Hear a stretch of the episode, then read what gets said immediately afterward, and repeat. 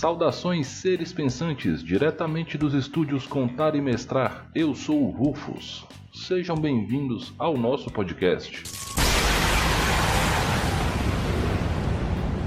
Esse é o primeiro podcast do Contar e Mestrar no ano de 2022, iniciando uma nova temporada. E se você é um apoiador do Contar e Mestrar no Catarse, você está tendo acesso a esse podcast bem mais cedo do que todo mundo. Então, fica a dica, se você quer ter acesso antecipado a conteúdos diferenciados, catarse.me barra Contar e Mestrar. Dito isso, bora lá! Hoje eu vou falar um pouco sobre a mecânica de pontos de experiência e o impacto dela no RPG. Para início de conversa, o ponto de experiência surgiu lá no primeiro D&D. Eu não tenho o conhecimento de um registro anterior de mecânica similar a isso. O ponto de experiência ele é uma medida matemática que reflete o aprendizado de um personagem. Lembrando que D&D é um jogo em que o poder dos personagens escalona por níveis. Originalmente eram 5 níveis, depois 10, depois 20, em algumas edições infinitos níveis após o 20, na quarta edição 30, na quinta edição voltamos para o 20 e sabe-se lá o que, é que vai acontecer no futuro. Em todos os jogos da família D20 System, essa mecânica ela existe. Vai mudar conforme cada jogo, por exemplo, no D&D quinta edição, um personagem sobe do primeiro para o segundo nível ao acumular 300 pontos de experiência.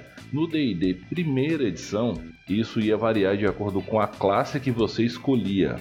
No D&D terceira edição, todos os personagens atingem o nível 2 ao acumular mil pontos de experiência, e isso vai modificando a cada nível. Já em Pathfinder, segunda edição, eu não joguei o Pathfinder primeira edição, então não vou falar sobre. Na segunda edição de Pathfinder, a cada vez que um grupo acumula mil pontos de experiência, ele avança para o próximo nível e zera a pool de experiência do grupo. Então, notem que na família D20 System e nos jogos gamificados em geral, os pontos de experiência eles são uma espécie de medidor de aprendizado que serve para qualificar o personagem para novos poderes e habilidades. Em outros jogos, os pontos de experiência funcionam de maneira similar, porém com impacto um pouco mitigado. Na escola simulacionista, onde o maior expoente até hoje continua sendo GURPS, os pontos de experiência equivalem aos pontos que você utiliza para criar o personagem, tendo alguma diferença nos custos de pontos de experiência para que você possa melhorar o seu personagem personagem. Em sistemas mais narrativistas, a história da experiência vai variar de sistema para sistema dependendo da abordagem que seja escolhida dentro do sistema, né? Foi escolhida pelos designers daquele sistema. Pode ser que os pontos de experiência sirvam para alinhar pontos da história. Pode ser que os pontos de experiência realmente sirvam para fazer uma melhoria dentro da ficha, mas isso tem um impacto muito menor, já que a ficha em si ela é um instrumento para contar uma história dentro da escola narrativista. Nesse podcast em particular, eu vou focar no papel dos pontos de experiência dentro da lógica gamificada, principalmente de D&D e seus descendentes, por assim dizer. Originalmente, o D&D ele tinha uma curva de experiência para cada classe e lembrando que anão, halfling e elfo eram classes, não eram raças jogáveis. Lá no D&D primeira edição, muito do planejamento da aventura acontecia justamente porque cada personagem tinha uma curva de evolução diferente. Desse modo, o planejamento ele precisava ser mais detalhado e personalizado dentro da formação de cada grupo, já que haviam habilidades um tanto quanto individuais para cada uma dessas classes que o jogo disponibilizava e que essas classes evoluíam em tempos diferentes. Isso mudava muito o approach dos jogadores com o cenário, por assim dizer. Já que, por mais que o guerreiro possa estar chegando no quarto nível, o mago do grupo provavelmente estaria no segundo ainda. E outros detalhes nesse sentido. Então era interessante que o grupo balanceasse certas escolhas e planejamento, e isso fazia parte do desafio do jogo. Quando o D&D se tornou AD&D, ainda na década de 70, porque a primeira edição do AD&D, salvo engano, ela é de 78, a gente teve uma mudança muito importante, que era a transformação de halflings, elfos e anões em raças jogáveis e a adição de algumas outras raças, principalmente naquele momento gnomos e meio-orcs. Com isso, as raças passaram a compor um ponto extra na construção do personagem. Essa foi uma das grandes viradas do AD&D, a oficialização da regra de raças jogáveis. Dessa forma, o jogo passou a ter muito mais classes. Originalmente eram 7, e se você pensar que foram adicionadas outras classes e a opção racial, esse negócio subiu para mais de 50. Se você avaliar a variante racial de cada uma dessas classes. Então, guerreiro humano, guerreiro elfo, guerreiro anão, guerreiro gnomo, guerreiro halfling, guerreiro meio orc. E assim para todas as outras classes que haviam no jogo. Notem que ainda havia uma curva de experiência diferenciada para cada classe e para as variantes dessas classes chamadas de kits, que surgiram também por volta dessa época. Um outro detalhe importante é que cada uma das raças tinha um acesso diferente a classes, tendo classes proibidas, classes com restrição de evolução de nível e classes com ajuste percentual na curva de experiência. Então era muito comum você encontrar num dado de uma classe, por exemplo, anões são guerreiros e clérigos até o vigésimo nível. Não podem ser magos, são ranger mais 30% na tabela de experiência e por aí vai. E isso que eu falei foi totalmente hipotético, eu não estou lendo isso em livro nenhum, foi só para ilustrar. Nesse momento, além disso, ainda foi adicionada a regra de multiclasse, que tornou esse planejamento acerca dos pontos de experiência é ainda mais importante e impactante para o grupo. E essa lógica sobre pontos de experiência e o seu impacto acerca de planejamento e crescimento do grupo, ela ficou vigente de 78 a 98. Vamos pegar desde a primeira edição do AD&D até o momento em que a terceira edição foi lançada. Na terceira edição, a TSR tinha sido comprada pela Wizards of the Coast, a empresa do Magic the Gathering, e uma das promessas da Wizards foi revolucionar o Dungeons Dragons como um todo, e ela conseguiu. Para muita gente, o D&D definitivo é o D&D 3.5, né? a, a versão melhorada e ampliada do D&D terceira edição. Nesse momento eu vou fazer um parênteses bem grande para falar sobre a relação D&D videogame, porque essa relação ela é muito importante e muita gente desconhece que ela exista. Senta que lá vem a história. Todo RPG de videogame, principalmente JRPGs e RPGs ocidentais mais antigos, eles usam a mecânica de pontos de experiência para escalonar o poder dos personagens por nível, tal qual o D&D fez. E pegaram essa ideia do D&D. Os primeiros JRPGs não tinham essa mecânica de experiência. Só que à medida que o D&D se popularizou no mundo e chegou no Japão, os game designers incorporaram essa ideia nos jogos Final Fantasy e Dragon Quest, que são os pioneiros do que a gente chama hoje de JRPG. Hoje, essa mecânica de farmar por pontos de experiência nos RPGs eletrônicos, sejam eles de console offline ou MMOs RPGs, ela é uma prática muito comum, principalmente em jogos que são o que a gente chama de jogos de grind, jogos de você chegar e farmar monstros, né, ficar matando monstros pelo mapa ou pelas dungeons do jogo, só para acumular pontos de experiência, consequentemente tesouro, nível, novos poderes, repita o processo em outro local. Ah, Rufus, mas por que você está falando disso? O que, que essa parte tem a ver com o D&D? Bom, tem a ver que lá em 98, quando a Wizards comprou a TSR, como eu acabei de falar, e eu já contei essa história umas 500 vezes na primeira temporada, essa ideia dos pontos de experiência serem algo que motiva os jogadores a ir para frente, a continuar fazendo o que eles fazem de melhor, foi levada a um outro patamar no design da Wizards, porque eles simplesmente eles eliminaram a diferença de curva de aprendizado entre as classes, tornaram a tabela de evolução única para todo mundo e tornou o acesso a todas as classes liberado, o que aumentou brutalmente todas as possibilidades de jogo e simplificou o planejamento de aventura. Por um lado, isso foi muito bacana, porque você tinha um crescimento muito mais planejável, por assim dizer. Nem sei se existe essa palavra, mas foda-se. Do ponto de vista do grupo e do ponto de vista do mestre, era muito mais fácil balancear certos encontros, certas armadilhas e dungeons e coisas do tipo. Por outro lado, foi nesse momento que gritou uma coisa que o pessoal chama de balanceamento das classes. Porque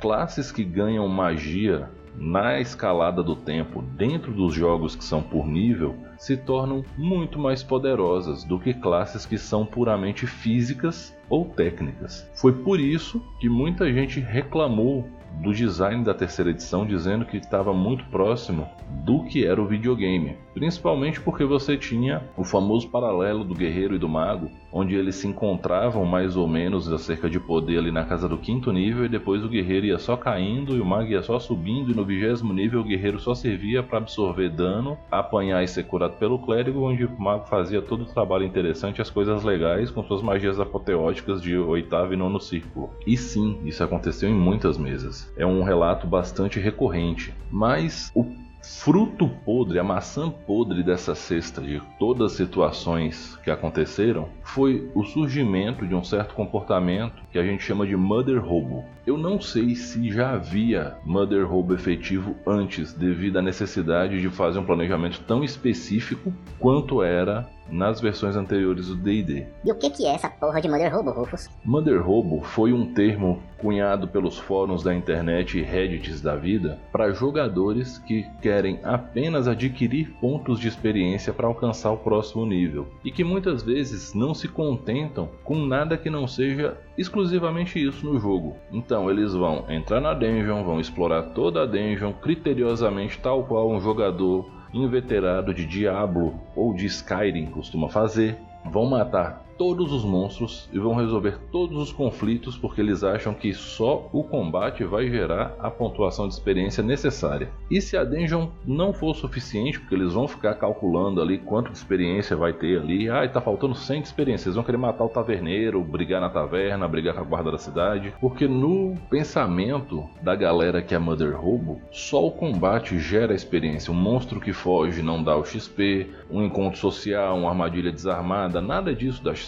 Então eles vão simplesmente entrar no modo psicopata assassino maluco, vão sair matando tudo que eles vêm pela frente. E na real, se esse é o acordo do grupo como um todo, é o acordo feito pelo mestre e por todo o grupo, tá tudo bem. Façam o jogo Mother Hub e se divirtam. Eu acho isso ridiculamente raso, infantil e sem sentido. Se for para jogar um jogo desse, eu prefiro não mestrar e pegar um board game. Vamos jogar Masmorra do Mago Louco, Sword and Sorcery, Dungeon sei lá de quem da Devi, tem uma caralhada de board games só de entrar na masmorra, matar o monstro, pegar o tesouro, voltar na cidade, comprar arma melhor, ganhar poderzinho, vai pra outra masmorra, repete o processo. Porque o jogo Mother Robo é só isso no final das contas. É só Dungeon Crawl, combate e mais poder. Sinceramente, para mim, como eu acabei de dizer, faz mais sentido pegar um board game ou jogar algo no videogame ou jogar algo no computador, tenha essa versão e que seja simplesmente isso, porque quando tem um jogador ou dois jogadores ou qualquer quantidade de jogadores que não é a totalidade do grupo,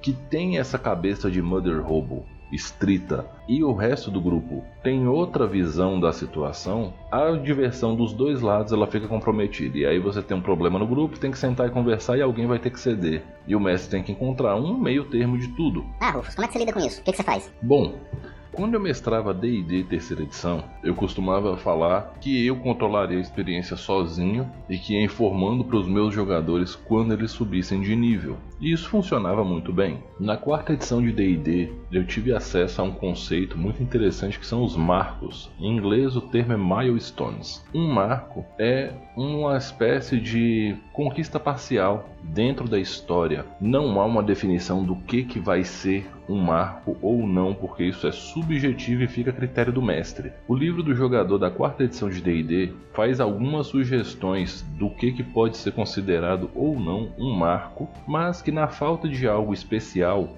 dois encontros desafiadores seguidos sem que os jogadores realizem um descanso entre eles é considerado o suficiente para que haja a conquista de um marco. Existe a sugestão de que cada vez que os jogadores conquistem um marco, eles recebam alguns benefícios, algumas recompensas. Já naquela época, eu visualizei os marcos como um substituto potencial para os pontos de experiência, porque eu poderia determinar o que que na minha história constitui a conquista de um marco, independente de ser um grande combate, ou uma dungeon desafiadora, um encontro social muito importante, ou o fato de desvendar parte da trama do grande enigma, do big deal da situação toda. Então existem essas situações, esses são os marcos. Eu sempre utilizei, desde que conheci esse conceito, essa lógica. Por quê?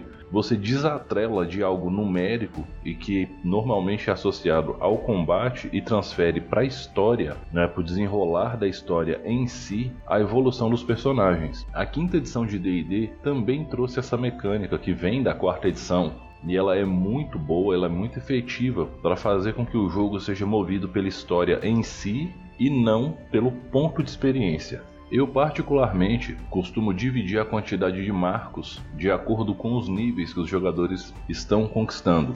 Então, em níveis iniciais, a cada dois marcos, os jogadores podem pegar um nível. Em níveis mais avançados, isso vai aumentando. E essa mecânica eu acho ela tão boa que eu utilizo ela hoje no Pathfinder 2 edição. E ela é utilizável em qualquer sistema que tenha pontos de experiência para nível, porque é como eu acabei de falar você vai desatrelar da questão de ter que, aspas, só matar monstro para ganhar XP e começa a fazer valer a pena o desenvolvimento do todo o entorno do combate. A ideia final desse sistema de marcos é resgatar a ideia que o RPG ele é um jogo de contar história. Ele é um jogo que vai ter uma história que vai se desenrolar e ela vai ser construída e que não é meramente a parte de rolar dado, acertou, não acertou, causei dano, matei, morri. Isso não é essencialmente o que é o RPG. E, querendo ou não, ainda existem pessoas dentro da equipe de design da Wizards e das outras editoras que trabalham com o sistema D20 que olham dessa forma, que ainda querem resgatar o jogo de RPG em si, não só a brincadeira de jogar dado, matar monstro e acumular poder. Uma reflexão final, galera. O RPG tem como foco a diversão. Esse é o objetivo maior do jogo. Porém, ele ainda é um jogo de contar histórias, com a parte estratégica envolvida nesse processo. Mas, primariamente, é um jogo de contar histórias. A gente não, não pode deixar, na minha opinião, certo? o hobby se tornar simplesmente uma variante de board games sem boards, onde você joga um board game no teatro da mente ou com um board improvisado, que seja. A gente tem que recuperar muito dessa pegada de desenvolver a história, desenvolver o personagem, contar a história todo mundo junto, querer fazer as coisas épicas, querer até se emocionar na aventura, com os fatos que se desenrolam ali naquele momento e tudo mais. Essa, para mim, é a parte mais bacana do RPG. E ela tá ficando ofuscada por trás do comodismo de só jogar dado e falar: "Ah, tá na regra".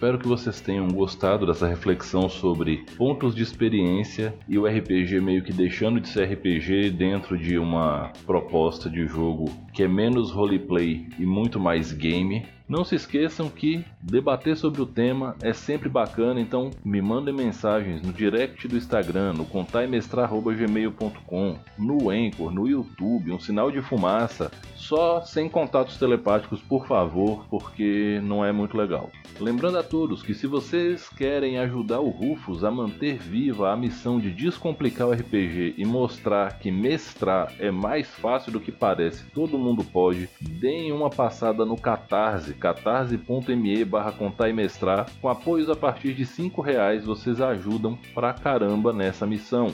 De tabela vocês ganham um podcast exclusivo por mês e uns mimozinhos que vão chegando de tempos em tempos que o Rufus vai mandando pra galera. Esse podcast é um oferecimento da Tribo Tiro com Arco, lá de Porto Alegre. Meu amigo Ramoim Ozai, ele é um cara incrível apaixonado pela arqueria, sempre dedicado, ensina as artes do arco com amor, dedicação, competência, segurança técnica e segurança biológica também. Lá em Porto Alegre, Avenida Bento Gonçalves 1313 na Arena Geraldo Santana ou aulas por teleconferência. Façam contato com ele no arroba tiro com arco. Esse podcast é um oferecimento da Banca do Senpai, uma loja incrível de HQs e mangás onde você vai encontrar a sua próxima leitura com certeza. Eles estão no Instagram, arroba a Banca do Senpai e também estão na Shopee, a Banca do Senpai. E se você for lá na Shopee, corre em perfil, vai em meus cupons e digite ABAN500 CEM. Eu vou deixar escrito certinho na descrição do podcast. Clique em resgatar, você pega o cupom de 5% de desconto para sua próxima compra, exclusivo para a comunidade do Contar e Mestrar. E jogar RPG da fome, viver da fome, e para matar a fome nada melhor do que um sandubão épico. E quando o assunto é sanduíche, Tom Artesanais é o nome. Melhor hamburgueria da cidade de Montes Claros. O meu amigo Júnior é um mestre hamburguero de nível épico que faz uns sanduíches que